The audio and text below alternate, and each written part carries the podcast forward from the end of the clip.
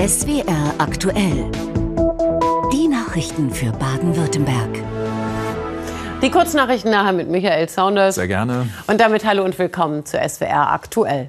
Den Jahreswechsel in T-Shirt und mit der leichten Übergangsjacke. Und auch heute waren die Temperaturen im Land ja immer noch zweistellig, sollen es auch in den nächsten Tagen bleiben. Gefühlter Frühling im Januar. Aber was macht das eigentlich mit der Natur und der Tier- und Pflanzenwelt? Vögel suchen schon mal Nistplätze, Pflanzen beginnen verfrüht zu blühen, Insekten fangen an auszuschwärmen. Seit fast drei Wochen steigen die Temperaturen ja auf über 10 Grad. Und das fühlt sich nicht nur für uns an wie vor Frühling. Die ungewöhnliche Wärme hat auch deutliche Auswirkungen auf die Natur. Und welche das sind, was Experten dazu sagen, dazu dann gegen Schluss der Sendung mehr. Zunächst aber geht es bei uns um eins der imposantesten Bauwerke im Land, die Filztalbrücke. Gerade erst im Dezember wurde die Neubaustrecke Wendlingen-Ulm ja in Betrieb genommen. Aber jetzt gibt es, wie der Südwestrundfunk recherchiert hat, einen hässlichen Verdacht. Gab es beim Bau der Brücke gewerbs- und bandenmäßigen Betrug? Wurden mehr Arbeitskräfte und Material abgerechnet als tatsächlich benötigt? Bei den Ermittlungen geht es um sechs an dem Projekt beteiligten, aber nicht bahneigenen Unternehmen. SWR-Reporter Sandro Mattioli und Erik Beres haben die Geschichte ausgegraben. Seit gut drei Wochen rollen Züge über die neue Filztalbrücke. Doch während viele das Bauwerk bestaunen, haben Strafermittler einen ganz anderen Blick darauf. Sie ermitteln wegen gewerbs- und bandenmäßigen Betrugs. Die Staatsanwaltschaft Stuttgart bestätigt, es gehe um sechs Beschuldigte in Zusammenhang mit sechs am Bau beteiligten Unternehmen. Es steht der Verdacht im Raum, dass mehr Arbeitskräfte und mehr Material abgerechnet wurden, als tatsächlich benötigt wurden. Ein weiterer Verdacht dabei, die mutmaßliche Manipulation sogenannter Bautagebücher. Solche Bücher sind gesetzlich vorgeschrieben und dokumentieren den Einsatz von Personal und Material. Gegen wen genau ermittelt wird, teilte die Staatsanwaltschaft nicht mit. Nach SWR-Informationen wurden im vergangenen Februar bundesweit elf Firmen und Wohnungen durchsucht. Die Deutsche Bahn betont auf SWR-Anfrage, gegen sie selbst werde nicht ermittelt. Weitere Angaben will sie nicht machen, auch nicht, wie viel die Filztalbrücke schlussendlich gekostet hat. Eine interne Kalkulation, die dem SWR vorliegt, zeigt allerdings, schon 2020 rechnete man mit Kosten von bis zu 161 Millionen Euro, nach ursprünglich geplanten 50 Millionen, also mehr als eine Verdreifachung. Interne Unterlagen zeigen zudem, die Bahn vereinbarte mit dem Auftragnehmer einen neuen Vertrag, eine sogenannte Cost plus Fixed Fee Regelung. Das heißt, die Bahn garantierte alle notwendigen Kosten zu übernehmen, um die Filztalbrücke rechtzeitig fertigzustellen. Für den Heidelberger Bauexperten Christian Meisenburg eine durchaus nachvollziehbare Entscheidung, aber auch mit erhöhten Risiken verbunden für Auftraggeber wie die Deutsche Bahn. In einem normalen äh, Bauvertrag trägt der Auftragnehmer das Risiko, dass er seine Preise richtig kalkuliert hat. Ähm, und in dieser Cost-plus-Fee-Konstruktion ist es eben so, dass die Kosten weitergereicht werden und das Risiko zum Großteil natürlich beim Auftraggeber liegt. Gibt es womöglich einen Zusammenhang zwischen dem neuen Vertrag und dem mutmaßlichen Betrug bei der Filztalbrücke? Zu Verträgen äußere man sich grundsätzlich nicht, heißt es dazu bei der Bahn. Ermittler gehen davon aus, mutmaßlich unnötig abgerechnete Kosten könnten einen Mindestschaden von mehreren hunderttausend Euro verursacht haben. Puh, ein ganz schöner Batzen. Tja, und nochmal Puh, diese ganzen Unterlagen und Formulare durcharbeiten, während gleichzeitig das Telefon klingelt, das hier unter Aktenbergen begraben ist, ja, da wird ja kein Mensch mehr mit seiner Arbeit fertig. Personalmangel, das gibt es in vielen Behörden im Land. Und für die Bürger heißt das ewiges in der Hotline hängen, lange Schlangen auf langen Fluren, nerviges Warten im Amt. Auch morgen bei der Jahresbilanz-PK des Deutschen Städtetags könnte das ein großes Thema sein. Aber was tun? Die Stadt Stuttgart hatte folgende Idee zur Soforthilfe. Bürgermeister aus der Rente zurückholen. Bettina Fieger berichtet. So eine Telefonanlage hat es in sich. Auch pünktliches Telefon umstellen. Frau Barth weiß es. Fürs Telefon umstellen hatten sie die meiste Zeit ihres Lebens eine Sekretärin. Werner Wölfel und Martin Scheirer, Ex-Bürgermeister in Rente und ausgebildete Verwaltungsexperten. Die beiden Pensionäre zurück an der Basis. Kompliziert nicht nur die Telefonanlage, auch die EDV. Und weil wir, wir äh, kriege heute erst die Einführung, jetzt da auf die Daten äh, zuzugreifen, weil sonst hätte ich jetzt können nachgucken. Aber viel schlauer wirst auch nicht, als dass es halt da ist. Bis zu 50 Anrufe beantworten sie täglich im Welcome Center der Ausländerbehörde, manchmal auch zu zweit an einem Telefon. Ausländerbehörde Servicetelefon, guten Tag. Wölfle, guten Tag. Die Probleme sind vielfältig. Es geht oft um die Verlängerung von Aufenthaltstiteln, um verlorene oder nicht mehr gültige Ausweispapiere und um Abschiebungen. Der Teufel steckt im Detail. Von Sprachschwierigkeiten, Buchstabieren von E-Mail-Adressen Nordpol, Nordpol, Nordpol. bis zu den kompliziertesten Fällen. Martha, wie Martha. Seit wann sind Sie in Deutschland? Seit 2006. Da müssen Sie aber irgendeine Aufenthaltserlaubnis haben. Sie haben doch eine Fiktionsbescheinigung. Haben Sie nicht so ein kleines weißes. Ja. Viel Geduld und immer freundlich bleiben, das haben sie schnell gelernt. In der Kaffeepause gibt's Tipps von den neuen Kolleginnen. Die sind begeistert, denn ans Telefon können sie schon lange nicht mehr. E-Mails bleiben unbeantwortet. 30 Prozent der Stellen sind im Moment unbesetzt. Ich, also ich denke, das entlastet uns sehr, weil zumindest es geht jemand ans Telefon. Für die Kunden ist es natürlich einfach eine Wohltat, dass jemand erreichbar ist. Und wir bekommen nur die Fälle weitergefiltert, wo einfach die Kollegen gar nicht weiterhelfen können. Für Martin Scheiser hat der Rollentausch doppelte Bedeutung. Früher war er Chef der Ausländerbehörde und sie seine Mitarbeiterin. Jetzt ist es umgekehrt. Ich finde, man merkt, es, wie, wie, Sie es gesagt haben, Herr Dr. Scheirer, es geht um die Sache. Und in dem Moment sind eigentlich auch die Rollen nicht mehr das Problem, sondern man ist einfach nur daran interessiert, dass man diese Aufgabe gut gelöst kriegt. Genau deshalb sind sie hier. Und bis sich die Personalsituation etwas entspannt, müssen sie die Kunden sicher noch oft vertrösten. Tja, online ginge tatsächlich manches schneller, aber digital klemmt es bei den Behörden noch immer. Mancherorts gibt es sogar noch sowas hier, das gute alte Faxgerät. Aber wieso eigentlich sind wir technisch gefühlt noch in der Steinzeit? Es gab doch eigentlich mal das Online-Zugangsgesetz. Bis Ende 2022, ne, das war das Versprechen, sollten wenigstens die wichtigsten Anträge online ausgefüllt werden können. Man hätte sie dann immer noch ausdrucken und ans Amt schicken müssen, aber nicht mal online ausfüllen geht. Trotz fünf Jahren Umsetzungszeit. Astrid Maisoll. 1961. Im neuen Singener Rathaus wähnt man sich am Puls der Zeit. Maschinenlesbare Blechtäfelchen mit Infos über jeden Bürger sind der letzte Schrei. Dem SWR war das einen Bericht wert. Früher machten das viele Menschen in vielen Stunden, jetzt macht es ein Mann in ein paar Minuten. 60 Jahre später. In deutschen Rathäusern sind Blechtäfelchen passé. Vieles andere ist geblieben. Es geht kaum voran in den Bürgerbüros. Die Behörden sind überlastet. Zwei Stunden warten, das ist hier Alltag. Eigentlich sollte das OZG, das Online-Zugangsgesetz, das ändern. 2017 beschloss der Bund, 575 verschiedene Leistungen sollen ins Netz. Bund, Länder und Kommunen sollten sich die Aufgaben teilen. Lange passierte wenig, bis man sich vergangenes Jahr einigte, Wenigstens 35 besonders wichtige Leistungen sollen bis 2022 umgesetzt werden.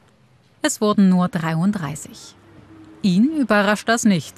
Thomas Bönig ist in Stuttgart für Digitalisierung verantwortlich. In seinem Wohnort bei Remchingen geht er aber lieber persönlich aufs Amt. Das OZG für ihn nur eine Scheindigitalisierung. Es findet über OZG ja überhaupt keine Digitalisierung der Verwaltung statt, sondern man versucht ja nur Online-Zugänge für die Bürgerinnen und Bürger und in Teilen auch für die Wirtschaft einzurichten. Das ist nicht das Thema, das die Kommunen brauchen. Denn so wird im Bürgerbüro ohnehin wieder ausgedruckt, was vorher online reinkam. Das Problem mit dem OZG liegt irgendwo hier begraben, Dieses Schaubild soll zeigen, wer alles an der Digitalisierung beteiligt ist. Das Land Baden-Württemberg formuliert das Problem so. Durch den Föderalismus und den dreistufigen Staatsaufbau aus Bund, Ländern und Kommunen gestaltet sich Verwaltungsdigitalisierung als hochkomplex. Hinzu kommt, dass die Entwicklung von Online-Diensten und die dafür notwendigen Abstimmungen nur durch den Einsatz von erheblichen personellen Ressourcen möglich werden. Kurz gesagt, das Personal fehlt.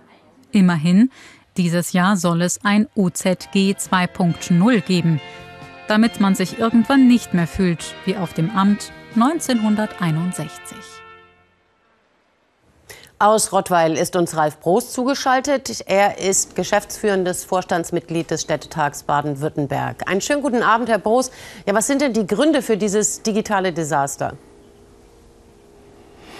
Also ich denke, wir sind bei der Digitalisierung von Verwaltungsprozessen auf einem guten Weg. Wir haben da schon vieles erreicht. Aber tatsächlich, wir haben das Ziel noch nicht erreicht. Ähm, Städte können vor Ort die Digitalisierung nur so weit vorantreiben, wie der Bund und Land auch den Spielraum gibt durch entsprechende Gesetze. Ähm, analoge Prozesse, die wir aus der Vergangenheit und auch aus der äh, Gegenwart kennen, können nicht eins zu eins umgesetzt werden. Das heißt, wir sind da schon abhängig davon, dass Bund und Land die entsprechenden gesetzlichen Vorgaben schaffen. Aber was jetzt, wenn man Laie ist und nicht wie Sie sich in den Rathäusern auskennt, echt mal unglaublich klingt, ist, dass äh, quasi jedes Rathaus so eine eigene Software, ein eigenes System hat. Ich hätte gedacht, da gibt es was Zentrales, dass äh, alle dasselbe haben, damit die auch miteinander kommunizieren können. Ja, jedes Rathaus hat auch andere Aufgaben. Also Sie müssen unterscheiden zwischen den großen Städten, die ganz andere Herausforderungen managen müssen äh, im Vergleich zu den kleineren Städten. Ähm, es gibt aber schon in Baden-Württemberg rund 320 Standardverfahren, digitalisierte Standardverfahren, die überall gleich eingesetzt werden können. Und das ist schon mal ein erster großer und auch wichtiger Schritt. Und dann gibt es tatsächlich noch ähm, Verfahren, die noch nicht abgeschlossen sind. Das sind ähm, Verfahren nach dem sogenannten EFA-Prinzip einer für alle, sodass Bundesländer äh, Digitalisierungsverfahren durchführen können und andere Bundesländer die entsprechend übernehmen. Und das braucht noch. Das braucht es noch auf Bundesebene. Wir haben ein föderatives System und dieses föderative System ist in diesem Zusammenhang eher zeitlich etwas hinderlich. Also es geht dann äh, langsamer, wenn man das alles koordinieren muss. Ist das jetzt eher ein Schönheitsfehler oder ist das ein gravierendes Problem, wenn man zum Beispiel mal an das Beispiel von ausländischen Fachkräften denkt, die dann ihre Papiere einfach nicht zusammenkriegen? Na, wir sind da offen für eine Diskussion, wie wir die Voraussetzung schaffen können, dass wir den Personalmangel, den wir in den öffentlichen Verwaltungen, in der öffentlichen Hand haben, wie wir diesen Personalmangel ähm, in, irgendwas entgegensetzen können. Und da ist der Zuzug von ausländischen Fachkräften ein Aspekt, den wir berücksichtigen müssen, den wir diskutieren müssen. Wie schaffen wir das? Ähm, da ist aber der Bund gefragt, weil die Regelung Bundesgesetz, Bundesrecht ist. Und äh, bevor wir da äh, eine Lösung bekommen, brauchen wir erstmal die Diskussion auf der Bundesebene. Also, da muss der Bund ran, sagt Ralf Broß vom Städtetag Baden-Württemberg. Danke nach Rottweil. Gerne. Wir haben aus Termingründen kurz vor der Sendung mit Herrn Broß gesprochen.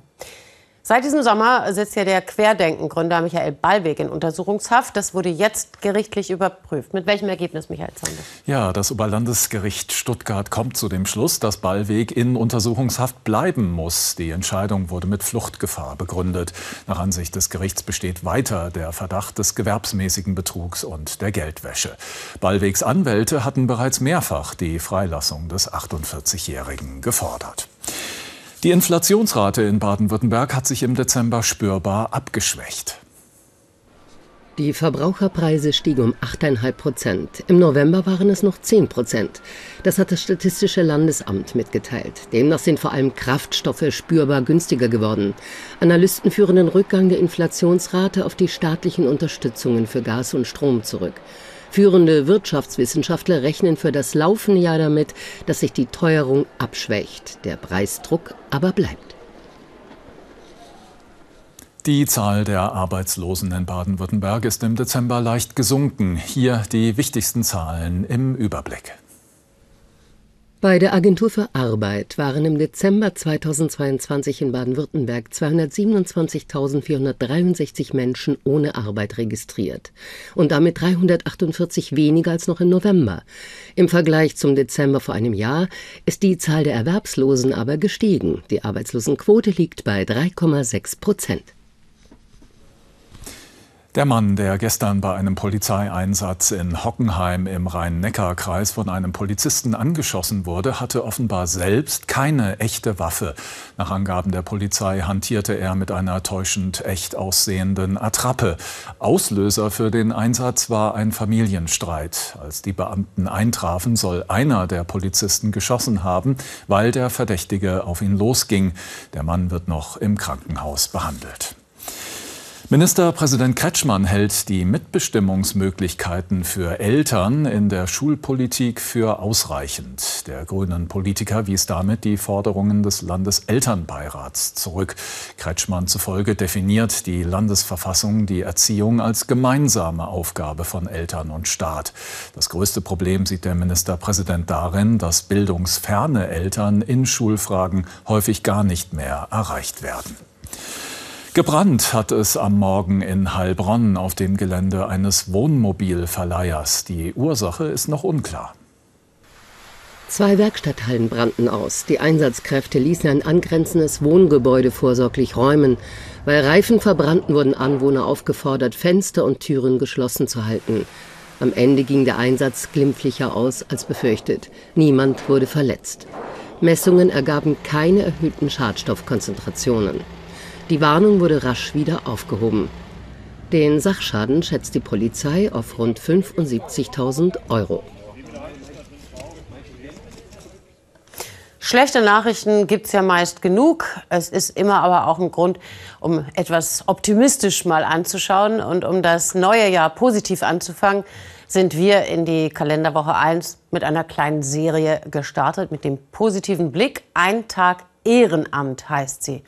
Unsere Reporterin Viveka Jungels, die besucht Ehrenamtliche in ihren Jobs, wo die freiwillig mit anpacken, um diese Gesellschaft eben doch ein kleines bisschen besser zu machen. Heute führt dieser Weg unsere Reporterin in ein Inklusionscafé. Das gehört zu den Projekten der Initiative Arbeit in Selbsthilfe. Das ist in Mössingen. Und natürlich wurde da auch wieder mit angepackt. Ein Tag Ehrenamt im Inklusionscafé. Dort warten ein eingespieltes Team und ein faszinierender Lebenswandel auf mich. Getrocknetes Obst, Marmelade, Kuchen. Alles, was das Herz begehrt, gibt es im Café Pausa. Alles aus der Region und selbst gemacht. Von Menschen mit und ohne Behinderung. Und auch die Arbeit im Café läuft Hand in Hand. Aber auch ehrenamtliche Hände werden hier dringend gesucht. Eine, die lange ein Ehrenamt ausgeführt hat, die lerne ich gleich kennen. Die hat sich dann dazu entschlossen, ihren festen Job bei der Bank aufzugeben und hier dann fest anzufangen. Was sie dazu bewogen hat, das erfahre ich gleich und ich packe natürlich auch wieder selbst mit dran. Und drinnen geht's schon am Morgen zur Sache. Nachher gucken wir dann, würden wir an die Arbeit gehen, dass du auffüllst. Es sind klare, aber liebevolle Anweisungen an ihren Arbeitskollegen. Andrea Armbruster und Brian Justin haben sich vor rund zwei Jahren hier im Inklusionsbetrieb gefunden. Heute geselle ich mich zu ihnen und versuche wenigstens eine kleine Hilfe zu sein. Was machen wir denn jetzt als erstes? Äh, wir machen gerade gerade sortieren alles. Mhm. Darf ich dir mal so zwei, drei abnehmen? Dann Ja. kann ich dir nämlich helfen. Das ist schön. Grün, das kommt nach rechts, ne? Ja, genau. Das kommt immer da, da rein. Kaum sind die Salze sortiert, geht's direkt weiter. Flaschen kontrollieren und auffüllen ist angesagt. Der Job für Brian. Da musst du aber ganz genau sein. Das ist eine Arbeit für ganz genaue. Ja, genau. Und nach dem Hinterm Tresen sind wir wohl einer zu viel. Während es für Brian ans Servieren geht, gibt's für mich eine kleine Pause. Und die Geschichte von Andrea Armbruster. Über 30 Jahre lang war sie Teamleiterin in einer Bank, bis der Bankkosmos zu klein und der Drang nach Veränderung zu groß wurde. Ein Ehrenamt im Inklusionsbetrieb, ihr Herzenswunsch. Man hat da gesessen, mit diesen Mitarbeitern gearbeitet, die unheimlich viel Freude hatten, wo man gesehen hat, wie wichtig das für die ist, dass sie im Alltag eine Struktur haben. Und man hat kein Zeitgefühl. Und wenn man es gerne macht, wenn man sich darauf freut, dass man irgendwo hingehen darf, und auch auf die Menschen, die man da trifft. Durch das wohlig warme Gefühl, das ihr das Ehrenamt gegeben hat, wurden die Zweifel am oft stressigen Bankjob größer. Und dann plötzlich gibt es da diesen kleinen Zwerg auf der Schulter, der sagt, bist du da noch richtig? Ist es das, was du willst oder ist es das andere, was du möchtest? Und der Zwerg ist relativ schnell groß geworden und dann habe ich gedacht, wenn ich jetzt, wann dann? Mitten in der Corona-Pandemie mit 55 kündigte sie ihren sicheren Job, um hier fest und auch neu anzufangen. Auch Brian hat bei dieser Entscheidung eine wichtige Rolle gespielt. Er hat immer gesagt, ich finde das schön, wenn du freitags da bist. Und dann habe ich ihn immer gefragt, ja warum? Dann sagt er, einfach nur so. Aber das fasst dich jetzt auch noch an. Er kriegt mich auch, das ist tatsächlich, ja. Es ist einfach, und das hat mir einfach auch gezeigt, wie wichtig es ist, diese Menschen auch ernst zu nehmen. Durch sie und das Ehrenamt habe sie ihre Herzlichkeit gefunden. Den Sprung ins Ungewisse haben einige nicht verstanden und sich auch von ihr abgewandt. Für sie der Lauf der Dinge. Mein Seelenweg hat mich hier hingeführt und, und ich weiß, dass ich hier richtig bin. Und vom Alter her, ich denke nicht an Rente oder sonstige Dinge. Ich denke einfach, ich hoffe, dass es möglichst lang total schön hier ist. Im Ehrenamt, sagt sie, schaut man in einen Spiegel, lernt sich von einer anderen Seite kennen. Wie bereichernd das sein kann, habe ich heute an den beiden sehen dürfen. Kommen wir zu einer anderen Faszination, die Menschen in Baden-Württemberg gerade vereint. Das Interesse an Darts nimmt zu. Es ist gerade sogar sowas wie ein Darts-Hype entstanden. Grund ist natürlich, dass es der Deutsche Gabriel Clemens ins Halbfinale der Darts-WM geschafft hat. Und auch wenn der Saarländer mittlerweile ausgeschieden ist, die Begeisterung ist ungebrochen. Auch in Südbaden. Und Nadine Zeller hat sich in der Freiburger Sportkneipe Come In mit dem Betreiber und Ex-Dart-Profi Emir Özdemir getroffen.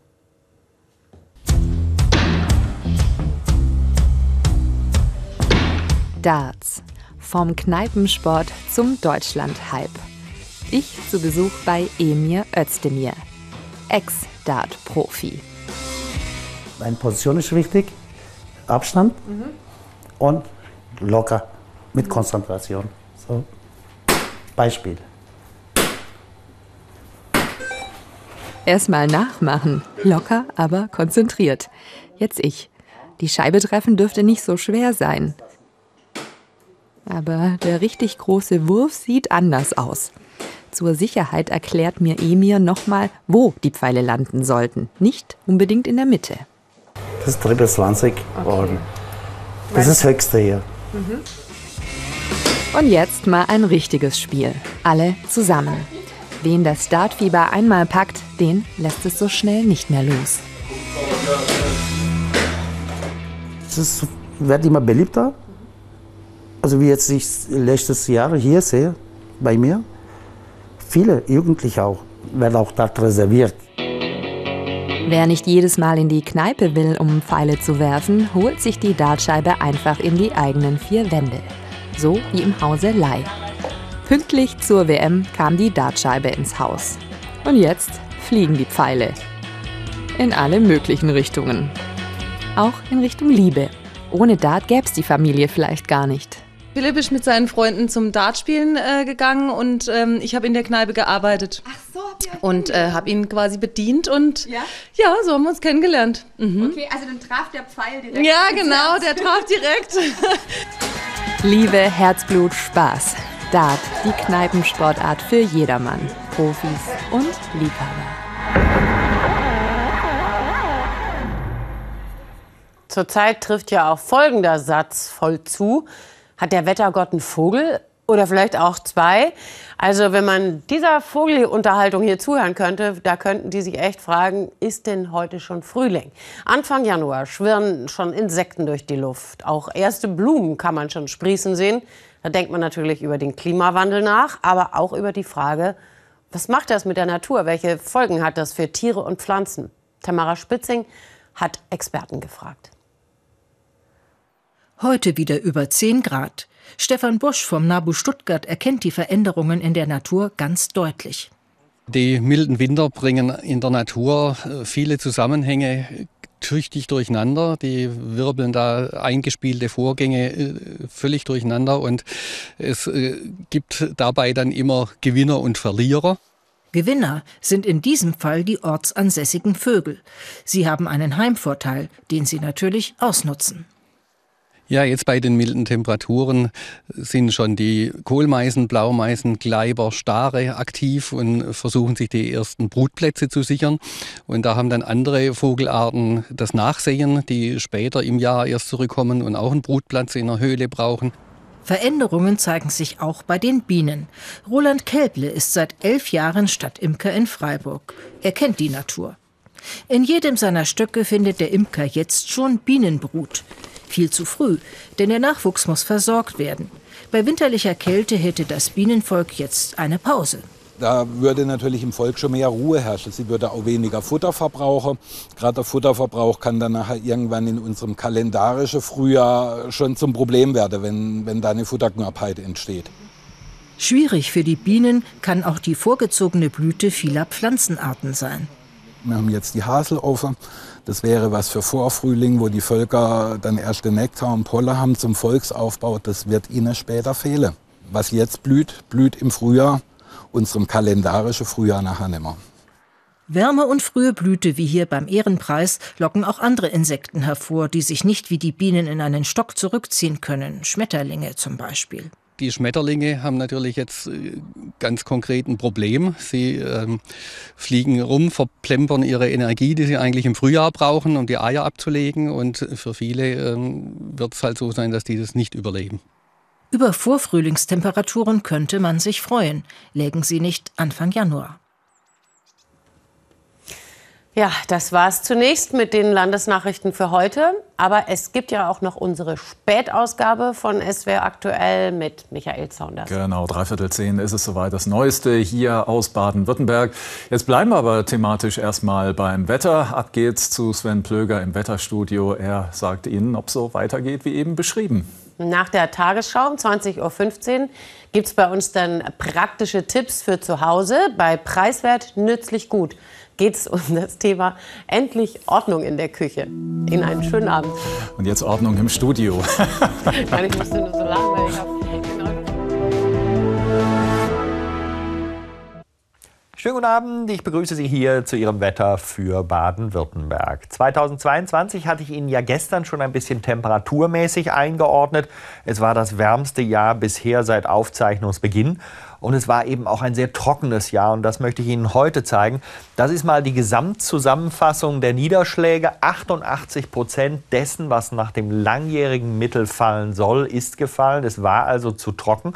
Und was Sie, wenn Sie das Ganze ein bisschen in den Regionalbezug nehmen, wir nehmen die 88 Prozent hier mal raus, sehen können, ist, dass der Schwarzwald und auch das Allgäu die größten Mengen hat. Je grüner, desto mehr. Und dass wir hier mal zwei Werte noch draufgeschrieben haben. Niederstetten, das war auch in der Niederschlagssumme der trockenste Ort. 560 Liter auf den Quadratmeter sind gefallen, hier 76 Prozent. Und wenn man nach Totmos schaut, 1715, denkt man, oh, das ist aber richtig viel, waren aber auch nur 89 Prozent dessen, was nach dem langjährigen Mittel fällt. Totmos ist eben aufgrund seiner Lage im Mittel sehr, sehr nass. Wir gucken aufs Wetter und seine Entwicklung. Die Nacht zunächst mal meistens klar, später vor allen Dingen Richtung Bodensee und auch Allgäu Nebelfelder. Und dann in der zweiten Nachthälfte von Nordwesten allmählich ein paar Wolken, die reinziehen. Es kündigt sich eine neue Front an. Temperaturen morgen früh meist 2 bis 6 Grad. In höheren Tallagen leichter Frost möglich. Der morgige Vormittag dann schon regnerisch nach Nordwesten. Nachmittags dehnt sich das Ganze mehr und mehr aus in der Nordhälfte. Ganz im Süden bleibt es vorwiegend trocken, vielleicht Richtung Hotzenwald, Richtung Schwarzwald ein paar Tropfen. Und die Temperaturen erreichen dann Höchstwerte in einem Bereich so zwischen 7 und 12 Grad.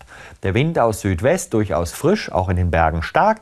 Und die nächsten Tage häufiger Niederschläge am Donnerstag. Freitag ziehen sich die nach Norden zurück. Und am Samstag gibt es dann häufiger den Sonnenschein bei Dunst und Nebel um die 6 Grad. Sonst geht es wieder in zweistellige Bereiche. Tschüss.